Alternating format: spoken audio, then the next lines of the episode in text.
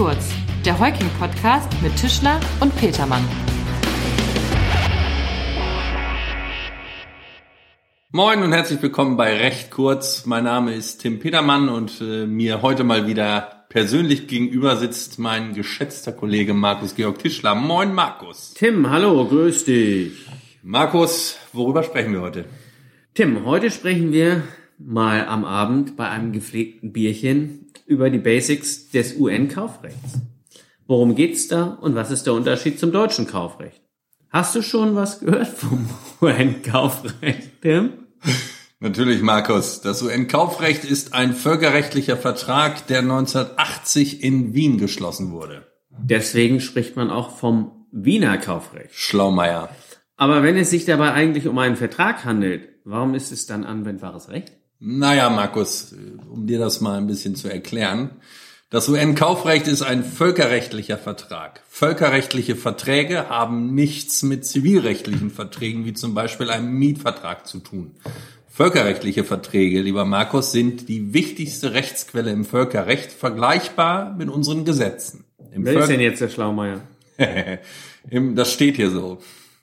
Im Völkerrecht müssen sich aber die verschiedenen Staaten immer auf die Regelung einigen, deswegen Vertrag. Der Vertragstext liest sich aber wie ein ganz normales Gesetz. Und damit Völkerrecht dann innerhalb von Deutschland, zum Beispiel Deutschland Geltung erlangt, muss es in nationales Recht transformiert werden. Das funktioniert so, dass zum Beispiel Deutschland den internationalen Vertrag erst einmal unterzeichnet und danach in nationales Recht umsetzt. Am Ende handelt es sich um ein ganz normales nationales Gesetz. Im Fall von UN-Kaufrecht heißt das, dass das Gesetz auf internationale Kaufverträge anzuwenden ist. Erforderlich ist nur, dass ein Kaufvertrag zwischen gewerblichen Akteuren, die ihren Sitz in verschiedenen Staaten haben, geschlossen wird. Es handelt sich bei dem UN-Kaufrecht ja aber dennoch um einen internationalen Vertrag.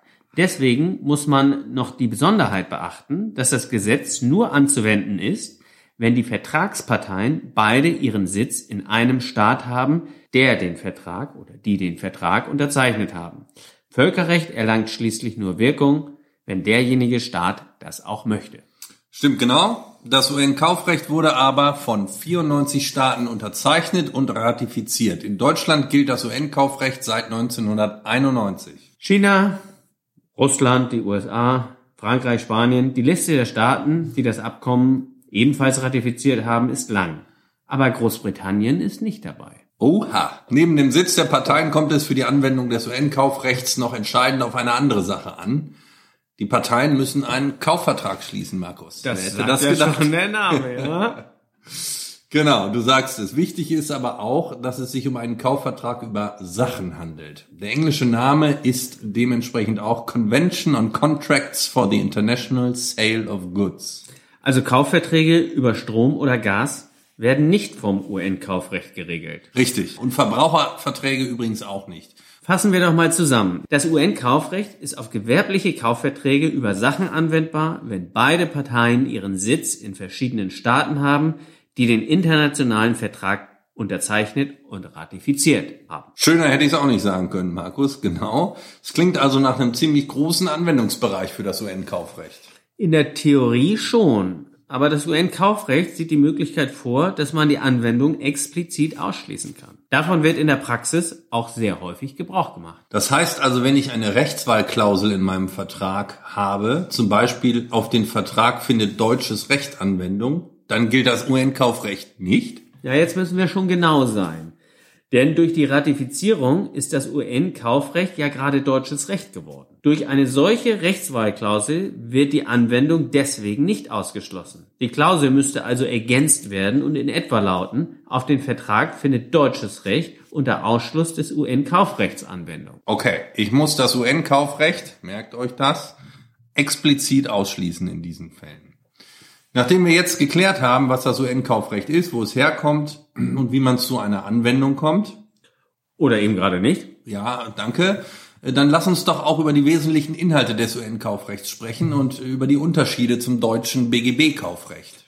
Ich starte mal mit den Basics, der Aufbau. Das UN-Kaufrecht ist ähnlich aufgebaut, wie wir es vom BGB kennen. Zunächst finden sich allgemeine Regelungen zu Fragen wie Form und Auslegung. Dann kommt ein Abschnitt zum Abschluss des Vertrages. Teil 3 betrifft die Rechte und Pflichten von Käufer und Verkäufer, sowohl die Hauptleistungspflichten als auch sekundäre Ansprüche bei Mängeln oder ähnlichem. Das kommt mir aus dem BGB irgendwie bekannt vor. Ein ganz wesentlicher Unterschied zwischen BGB und UN-Kaufrecht ist aber der Zweck der Gesetze. Das UN-Kaufrecht dient gerade zur Abwicklung von internationalen Geschäftsbeziehungen das spiegelt sich in den Regelungen wieder. Außerdem wird allgemein gesagt, dass das UN-Kaufrecht mehr auf die Interessen des Verkäufers Rücksicht nimmt. Das BGB hat dagegen mehr die Rechte des Käufers im Blick. Dann lass uns diese These doch mal anhand einiger Regelungen untersuchen. Na gut, Markus, dann fang doch mal am besten mit dem Vertragsschluss an. Also dem Zustandekommen eines Vertrages. In dem Bereich gibt es nur wenige Unterschiede. Ein Kaufvertrag kommt durch Angebot und Annahme zustande. Aha. Der Bereich, der Bereich der allgemeinen Geschäftsbedingungen wird in den Gesetzen aber ganz anders geregelt. Nach dem UN-Kaufrecht ist es per se schwieriger, AGB in den Vertrag einzubeziehen. Übrigens ein Thema, was wir demnächst mal gesondert behandeln werden. Ne? Ein pauschaler Hinweis auf die AGB reicht eben nicht aus. Der Verkäufer muss dem Käufer immer extra eine Abschrift der AGB geben. Aber wenn sie erst einmal einbezogen sind, unterliegen die AGB keiner systematischen Kontrolle, wie wir das aus dem BGB kennen. Da gibt es in den Paragraphen 305 fortfolgende ganz konkrete Vorgaben, was in den AGB erlaubt ist und was nicht. Im UN-Kaufrecht werden AGB nur einer allgemeinen Kontrolle, vergleichbar dem Gebot von Treu und Glauben, unterzogen. Mhm. Als weitere Besonderheit im internationalen Handel gibt es die sogenannten Incoterms. Das sind Klauseln, die man zur Auslegung eines Vertrages benutzen kann. Deren Anwendungsbereich ist ganz ähnlich wie der des UN-Kaufrechts. Deswegen nimmt das UN-Kaufrecht indirekt auch ab und zu Bezug auf diese Incoterms, wenn zum Beispiel auf die üblichen Gepflogenheiten der Branche abgestellt wird. Übrigens zu den Incoterms sollten wir auch eine Folge machen. Das war ja eine Anfrage neulich, der wir nachkommen wollten. Genau. Geht Hast du das notiert? Ja, ja. ich notiert. Wunderbar. Ähm, das wird bestimmt auch sehr spannend. Aber jetzt erst einmal wieder zurück zum Kaufrecht. Das regelt im dritten Teil, wie die Leistungen nach einem abgeschlossenen Vertrag zu erbringen sind. Der Leistungsort für die Bezahlung und Ware ist die Niederlassung des Verkäufers. Für den Verkäufer ist das die günstigere Lösung, da zumindest nach europäischem Recht der Gerichtsstand der Ort des Verkäufers sein dürfte. In diesem Teil geht es dann auch um die sekundären Ansprüche von Käufer und Verkäufer bei mangelhafter Lieferung. Die Frage, wann ein Sachmangel vorliegt, wird im UN-Kaufrecht ganz ähnlich wie im BGB beantwortet. Auch hier gibt es einen mehrstufigen Mangelbegriff. Eine Besonderheit ist, dass es die Möglichkeit gibt, eine Probe im Angebot vorzulegen, woran sich die gelieferte Ware dann messen muss.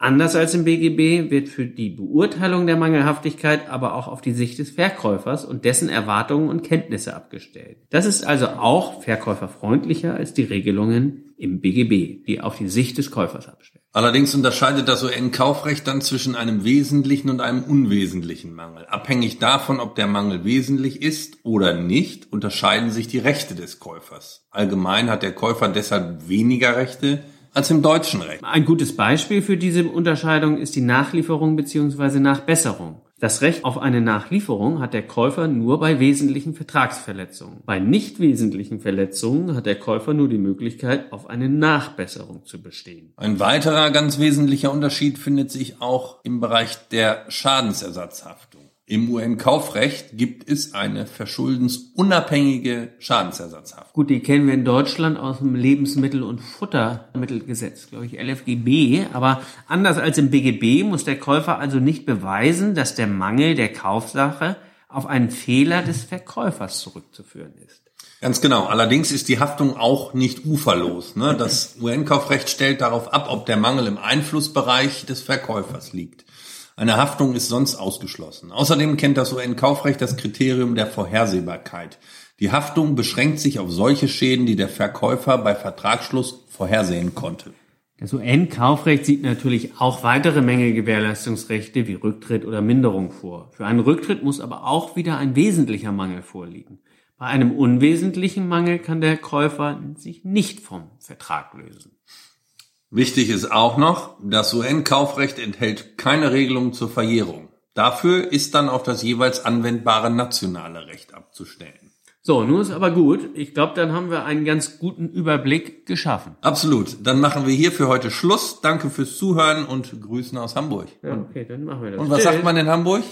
Sagt man Tschüss. Tschüss.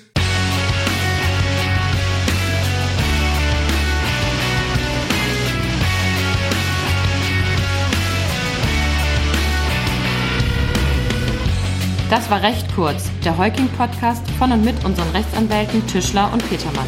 Sie erreichen uns unter heuking.de.